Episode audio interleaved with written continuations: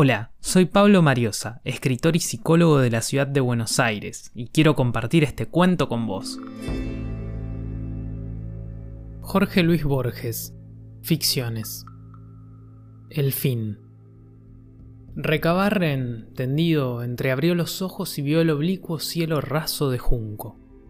De la otra pieza le llegaba un rasgueo de guitarra, una suerte de pobrísimo laberinto que se enredaba y desataba infinitamente recobró poco a poco la realidad, las cosas cotidianas que ya no cambiaría nunca por otras.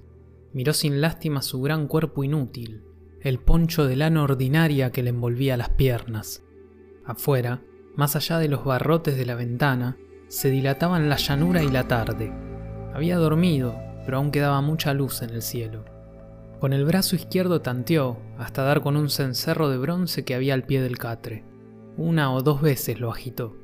Del otro lado de la puerta seguían llegándole los modestos acordes. El ejecutor era un negro que había aparecido una noche con pretensiones de cantor, que había desafiado a otro forastero, a una larga payada de contrapunto. Vencido, seguía frecuentando la pulpería, como a la espera de alguien. Se pasaba las horas con la guitarra, pero no había vuelto a cantar. ¿Acaso la derrota lo había amargado? La gente ya se había acostumbrado a ese hombre inofensivo, Recabarren, patrón de la pulpería, no olvidaría ese contrapunto. Al día siguiente, al acomodar unos tercios de yerba, se le había muerto bruscamente el lado derecho y había perdido el habla. A fuerza de apiadarnos de las desdichas de los héroes de las novelas, concluimos apiadándonos con exceso de las desdichas propias. No así el sufrido Recabarren, que aceptó la parálisis como antes había aceptado el rigor y las soledades de América. Habituado a vivir en el presente, como los animales, ahora miraba el cielo y pensaba que el cerco rojo de la luna era señal de lluvia.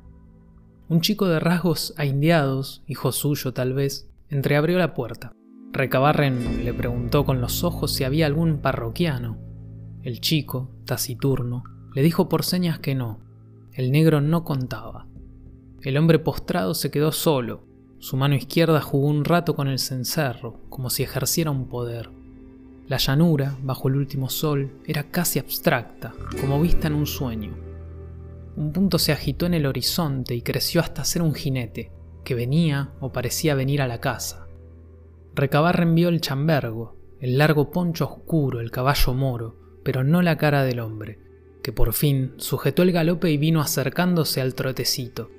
A unas doscientas varas dobló, Recabarren no lo vio más, pero lo oyó chistar, apearse, atar el caballo al palenque y entrar con paso firme en la pulpería. Sin alzar los ojos del instrumento, donde parecía buscar algo, el negro dijo con dulzura, Ya sabía yo, señor, que podía contar con usted. El otro, con voz áspera, replicó, Y yo con vos, Moreno, una porción de días te hice esperar, pero aquí he venido. Hubo un silencio. Al fin, el negro respondió, me estoy acostumbrando a esperar. He esperado siete años. El otro explicó sin apuro. Más de siete años pasé yo sin ver a mis hijos. Los encontré ese día y no quise mostrarme como un hombre que anda a las puñaladas. Ya me hice cargo, dijo el negro. Espero que los dejó con salud. El forastero, que se había sentado en el mostrador, se rió de buena gana. Pidió una caña y la paladió sin concluirla. Les di buenos consejos, declaró que nunca están de más y no cuestan nada. Les dije, entre otras cosas, que el hombre no debe derramar la sangre del hombre. Un lento acorde precedió la respuesta del negro.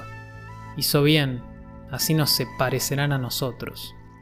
Por lo menos a mí, dijo el forastero, y añadió como si pensara en voz alta. Mi destino ha querido que yo matara y ahora otra vez me pone el cuchillo en la mano. El negro, como si no lo oyera, observó. Con el otoño se van acortando los días. Con la luz que queda me basta, replicó el otro, poniéndose de pie. Se cuadró ante el negro y le dijo, como cansado, Deja en paz la guitarra que hoy te espera otra clase de contrapunto. Los dos se encaminaron a la puerta. El negro al salir murmuró, Tal vez en este me vaya tan mal como en el primero. El otro contestó con seriedad, En el primero no te fue mal, lo que pasó es que andabas ganoso de llegar al segundo. Se alejaron un trecho de las casas, caminando a la par. Un lugar de la llanura era igual a otro y la luna resplandecía. De pronto se miraron, se detuvieron y el forastero se quitó las espuelas. Ya estaban con el poncho en el antebrazo cuando el negro dijo, Una cosa quiero pedirle antes que nos trabemos, que en este encuentro ponga todo su coraje y toda su maña, como en aquel otro de hace siete años cuando mató a mi hermano. ¿Acaso por primera vez en su diálogo, Martín Fierro oyó el odio? Su sangre lo sintió como un acicate. Se entreveraron y el acero filoso rayó y marcó la cara del negro. Hay una hora de la tarde en que la llanura está por decir algo. Nunca lo dice, o tal vez lo dice infinitamente y no lo entendemos.